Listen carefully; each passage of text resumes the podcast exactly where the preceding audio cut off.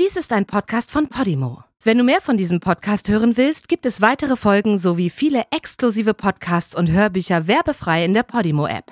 Alle Infos und den Link zum Angebot findest du in den Show Notes. Der folgende Podcast behandelt ein reales Verbrechen und thematisiert Suizid und sexuelle Gewalt.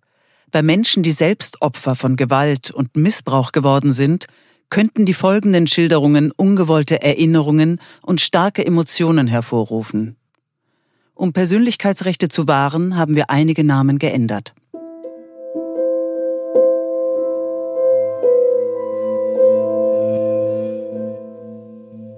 Am 21. November 2016 klingelt um 10 Uhr bei der Feuerwehrleitstelle in Berlin das Telefon. Irgendwie ist hier was passiert, meldet sich Dr. Dennis M. Er atmet schwer. Überall ist Blut. Die Mutter seiner Verlobten Janine liege auf dem Küchenboden. Sie atmet nicht mehr. Er habe sie angefasst. Jetzt sei ihm ganz schlecht. Sein Gesicht ist blass und mit kaltem Schweiß bedeckt der Kopf nach hinten geneigt. Sein massiger Oberkörper wippt vor und zurück. Er wartet auf die Rettungskräfte.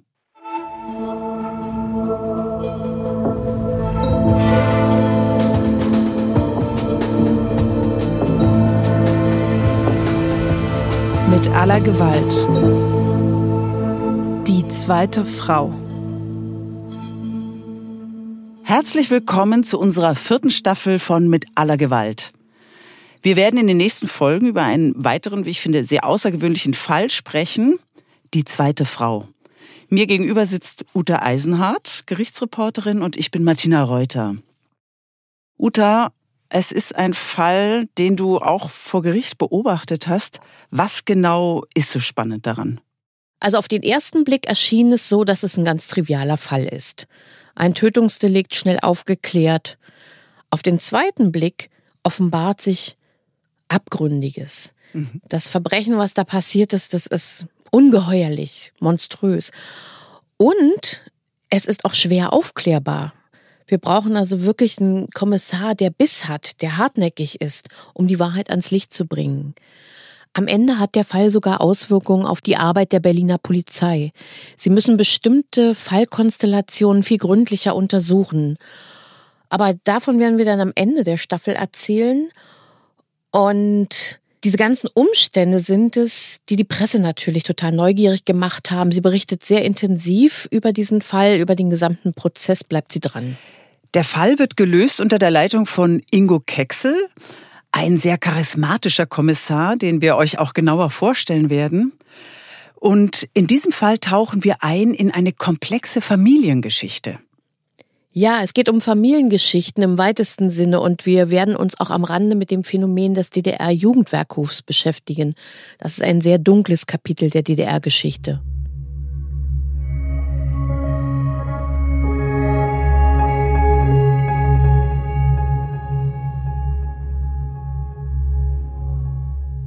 Lass uns doch noch mal zur Anfangsszene gehen. Dr. Dennis M. ruft die Feuerwehr, haben wir gehört. Er findet seine tote Schwiegermutter auf dem Boden. Das ist Marita, die Mutter seiner Freundin Janine. Bevor wir uns die Situation im Bungalow näher anschauen und uns mit dem Tod von Marita beschäftigen, würde mich interessieren, wer die einzelnen Personen eigentlich sind. Wer ist Dennis? Wer ist Janine und Marita? Wer ist denn Janine? Janine ist zum Zeitpunkt, als sie Dr. Dennis M. kennenlernt, ist sie 37 Jahre alt. Eine attraktive Frau, schlank, dunkelblond, hat große Augen, ist sehr sanftmütig.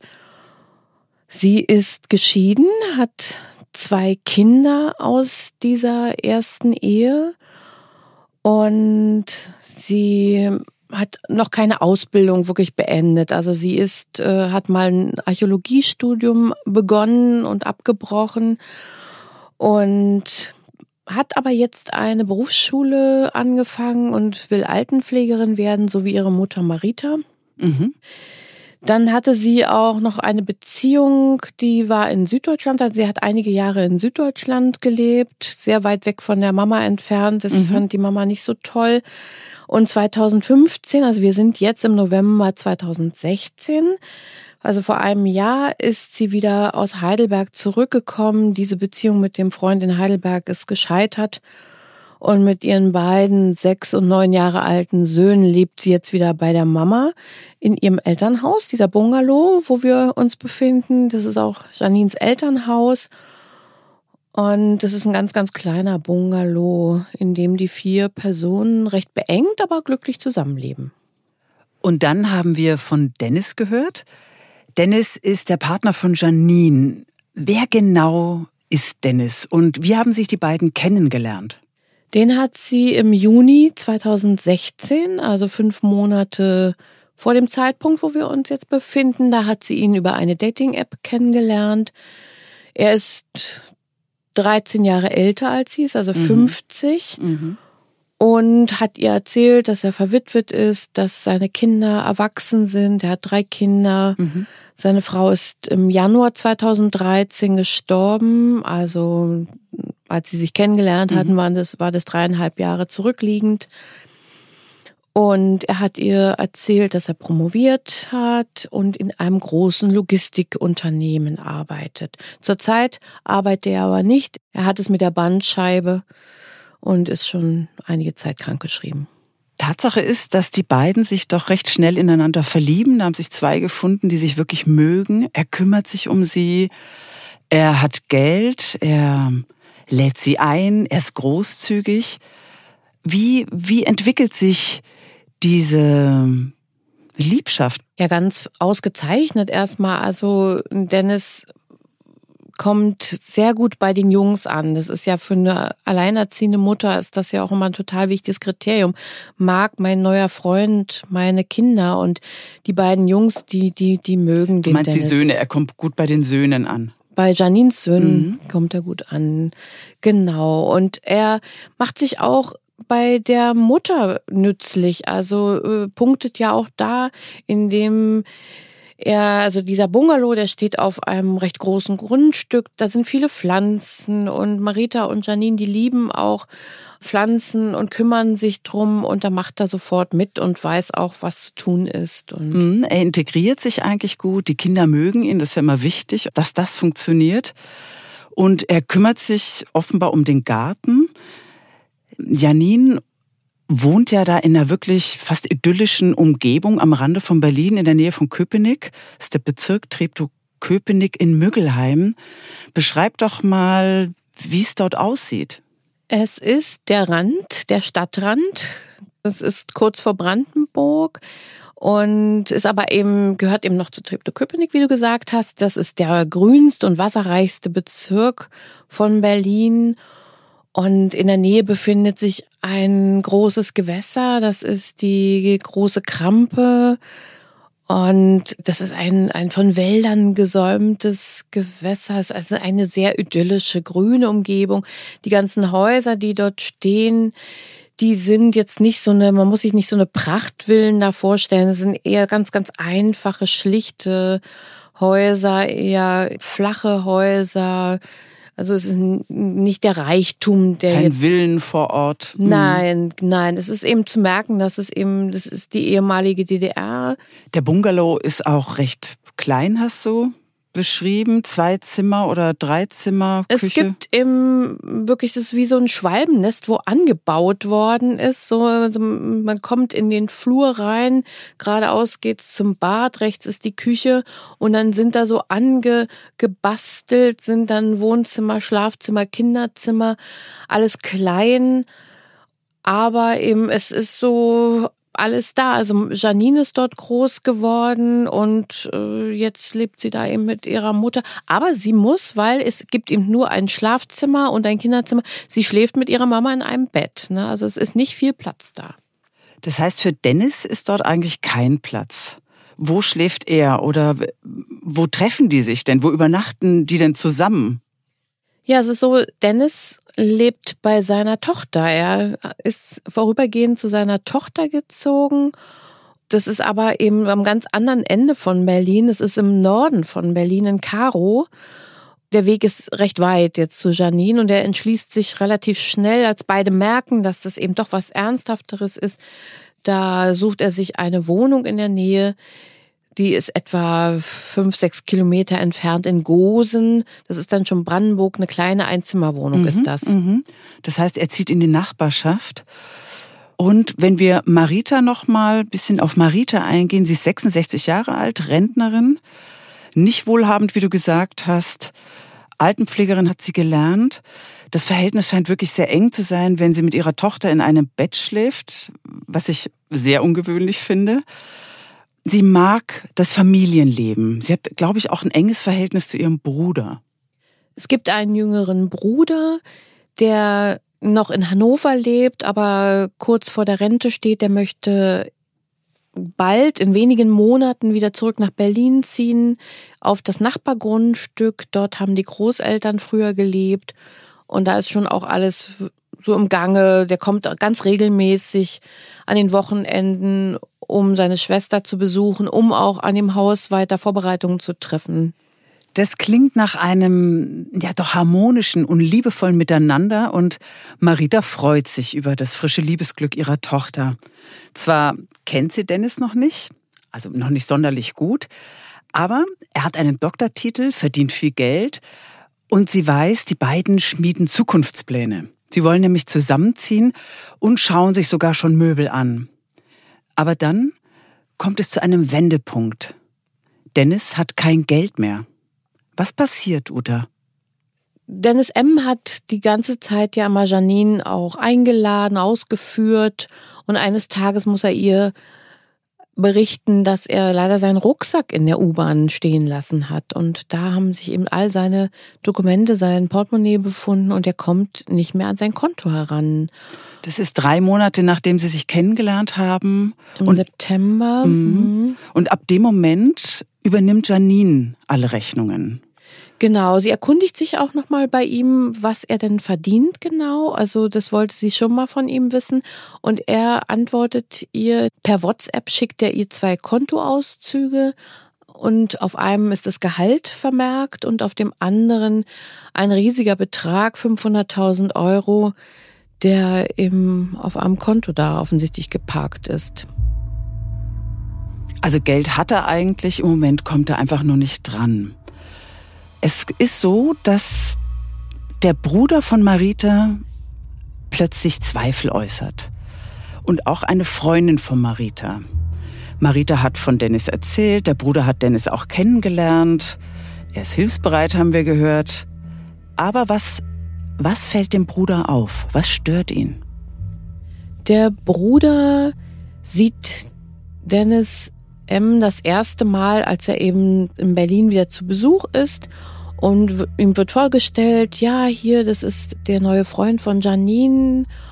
Und er versucht ja mit ihm auch in Kontakt zu treten und fragt dann eben, ja, was machst du denn so beruflich?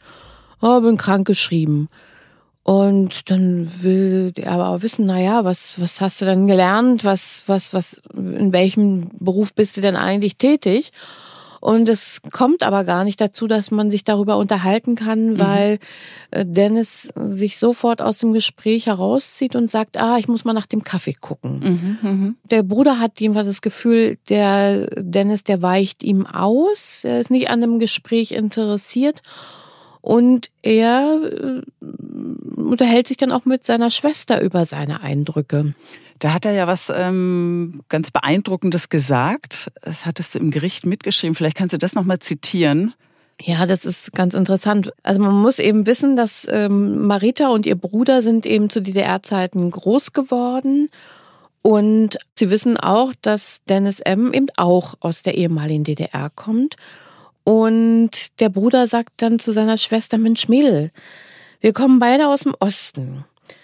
Und Dennis, der will Doktor der Philosophie sein. Guck dir doch mal seine Hände an. Mhm. Guck dir mal die Tätowierungen an. Das war verboten im Osten. Mhm. Bei der Marine war nicht.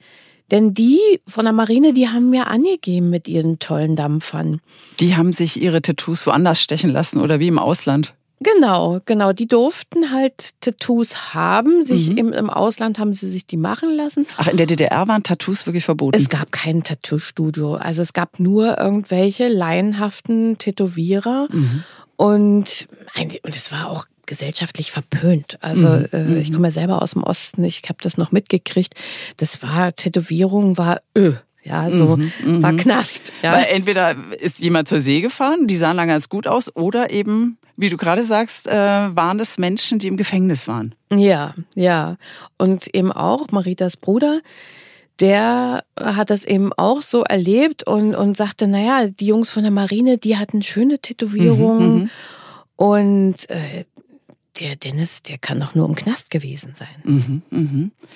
Er macht sie auch noch auf weitere Ungereimtheiten aufmerksam. Genau, er ist derjenige, der wirklich, wirklich am meisten an Argumentation erstmal in den Topf wirft. Ja, also Mhm. Marita ist ja so grundsätzlich erstmal gar nicht, die ist kein misstrauischer Mensch. Sie wird aber von dem Bruder da wirklich mit der Nase draufgestoßen. Mensch, sag mal, wie kann denn das sein, dass der so lange krankgeschrieben ist? Mhm, Wie, wie soll denn mhm. das funktionieren? Ja, Mhm.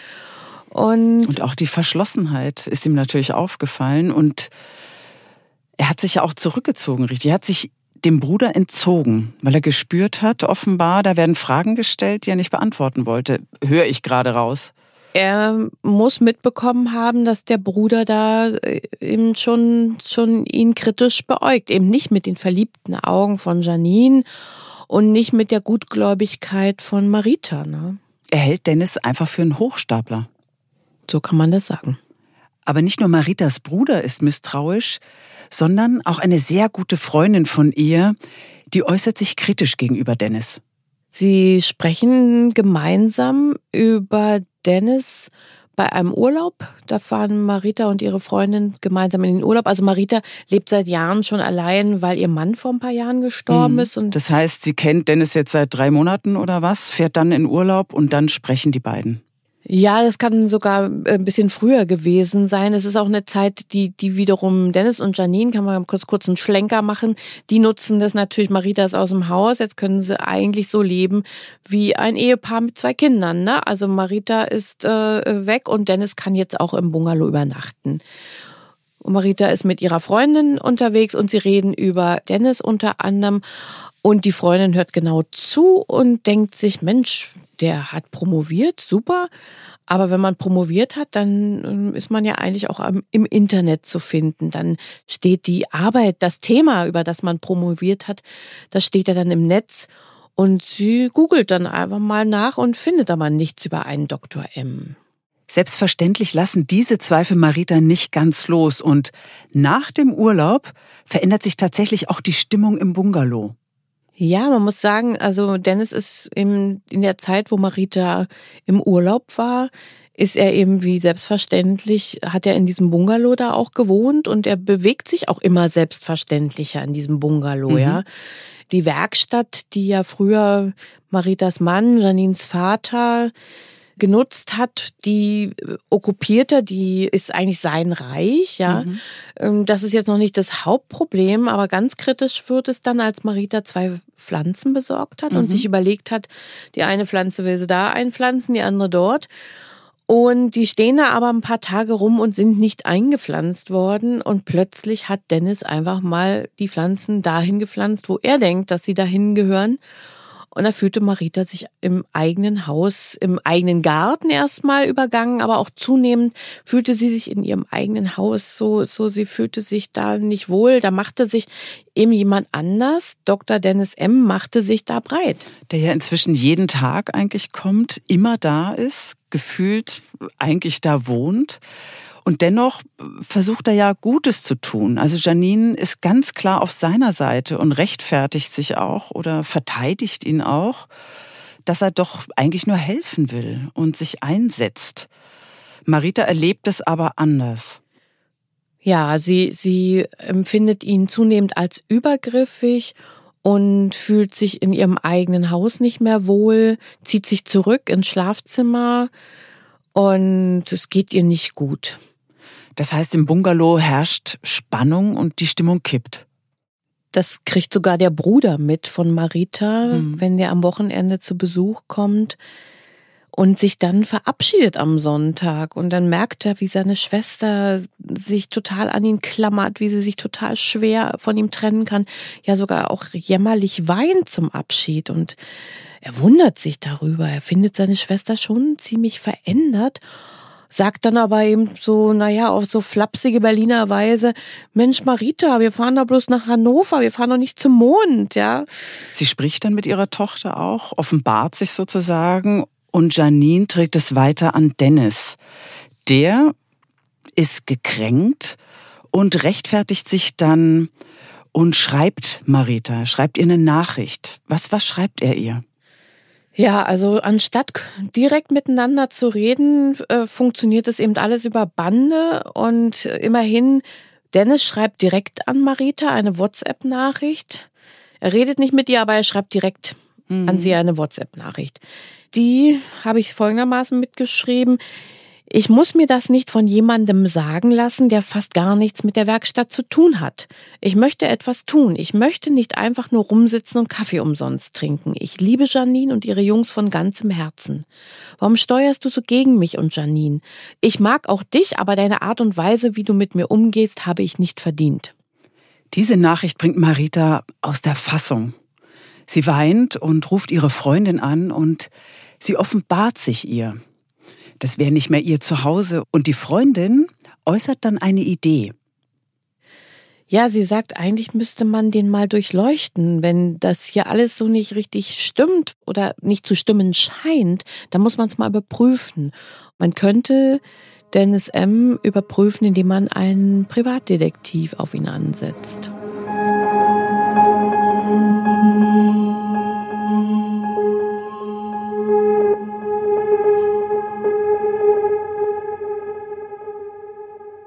Doch bevor es dazu kommt, ist Toten Sonntag, der 20. November 2016. Das ist ein ganz besonderer Tag.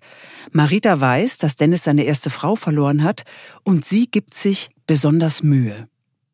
Ja, Marita ist ja ein ganz freundlicher Mensch und sehr harmoniebedürftig. Es tut ihr ja auch leid, dass er verwitwet ist und dass er offensichtlich ja auch noch um seine Frau trauert und jedenfalls äh, sie beschließt, einen Kranz für ihn zu machen, einen Totenkranz mit Thuja-Zweigen, weißen Kerzen, einem Stern und also ganz liebevoll zurecht gebastelt und Dr. Dennis M. bringt ihn ans Grab seiner Frau, seiner ersten Frau. Dieser 20. November ist insgesamt, verläuft er harmonisch. Es ist der Tag vor Maritas Tod. Aber es scheint sich alles so zum Guten zu wenden. Dennis hat das Haus geschmückt, hat eine Lichterkette am Bungalow angebracht. Auch er bemüht sich sozusagen. Janine ist überglücklich und abends kommt es sogar dazu, dass alle drei, Marita, Janine und Dennis, zusammen Fernsehen gucken, was es lange nicht gab. Und Janine ist wirklich glücklich, weil sich hier was ändert. Die beiden gehen aufeinander zu und es funktioniert. Janine hat große Hoffnung, dass sich das Verhältnis doch noch mal einrenken könnte. Am Anfang der Folge haben wir erfahren, dass am 21. November 2016 das Telefon klingelt bei der Feuerwehrleitstelle, dass Marita im Bungalow liegt, Blut um sie herum es ist ein sonniger und kalter Montagmorgen, dieser 21. November 2016. In diesem beschaulichen Ort Müggelheim am Rande Berlins treffen zwei Sanitäter ein. Das sind Leute von der Freiwilligen Feuerwehr, die sind sehr schnell vor Ort, mhm. während die Berufsfeuerwehr sehr viel länger gebraucht hat, um dorthin zu kommen. Und genau, sie packen ihren Rettungswagen vor dem Bungalow. Mhm und gehen auf Dr. Dennis M. zu. Der sitzt vor dem Bungalow auf der Sockelmauer mhm. und vor einer ja, Hecke, eine große ja, Hecke. Genau, mhm. da ist eine gepflegte Hecke. Es ist eben so ein, so ein ganz gepflegtes Grundstück. Und da sitzt er eben auf dieser Sockelmauer und ja, er wirkt halt, sein Gesicht ist mit kaltem Schweiß bedeckt, sein Kopf ist nach hinten geneigt und er reicht dieses Telefon wortlos an die Sanitäter. Die sehen nur, dass seine Hand mit Blut befleckt ist, nehmen mhm. das Telefon entgegen und in der Leitung ist die Leitstelle der Berliner Feuerwehr und die macht halt diese freiwilligen Feuerwehrleute darauf aufmerksam, weil die ja nicht jeden Tag so eine Situation mhm, erleben. Mhm, Hey Leute, passt auf, das könnte hier auch ein Mord sein. Mhm. Ihr müsst aufpassen, dass ihr keine Spuren kaputt trampelt. Und Dennis steht ja offenbar unter Schock, wirkt lethargisch, wie du es gerade beschrieben hast. Und die Sanitäter befragen ihn kurz. Ja, sie wollen natürlich wissen, was passiert ist, was ist los und da deutet Dr. M nur auf das Haus mhm. und sie gehen dann selber rein mhm. und finden dann Marita, die auf dem Fußboden vor dem Herd liegt. In der Küche? In der Küche. Mhm. Die ist ja eine kleine, zierliche Frau und sie trägt noch ihre Jacke und graue Stiefletten, was ja ungewöhnlich ist in dem Bungalow. Entweder spricht es dafür, dass sie gerade nach Hause gekommen ist oder gerade gehen wollte. Auf jeden Fall ist sie viel zu warm angezogen. Also es wirkt so, als ob sie wirklich eben in so einem Moment überrascht worden mhm. ist. Ne? Das wird später ja den Kriminalisten dann eben auch noch was sagen. Eine riesige Blutlache ist um ihren Oberkörper mhm. herum, mhm. hat sich ausgebreitet. Und die Sanitäter Klar, die haben gelernt, sie müssen nach Lebenszeichen mhm. gucken, versuchen nochmal einen Puls zu fühlen am Handgelenk, aber da ist kein Lebenszeichen mehr. Das heißt, sie rufen die Polizei und sie bieten Dennis auch an, sich in den Krankenwagen zu legen, weil sie merken, er wird immer bleicher.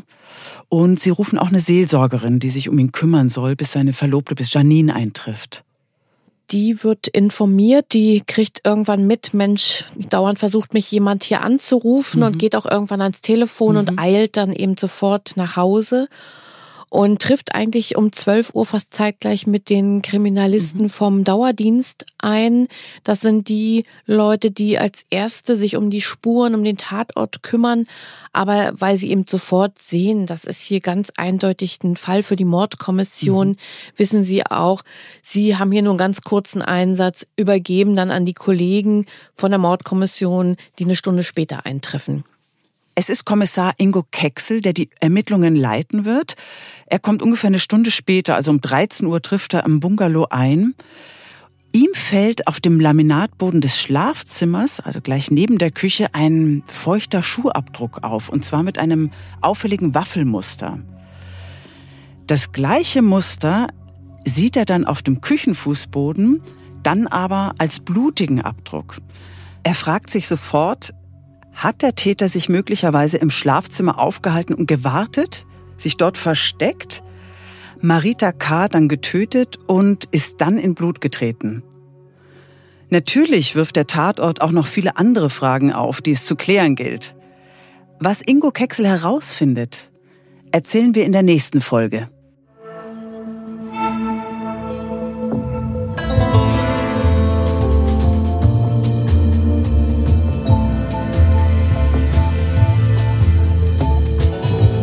Mit aller Gewalt ist ein Podcast von Podimo, produziert von Studio Bummens.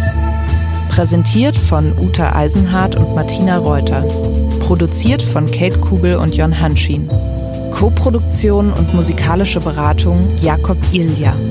Postproduktion und Mischung Mia Becker.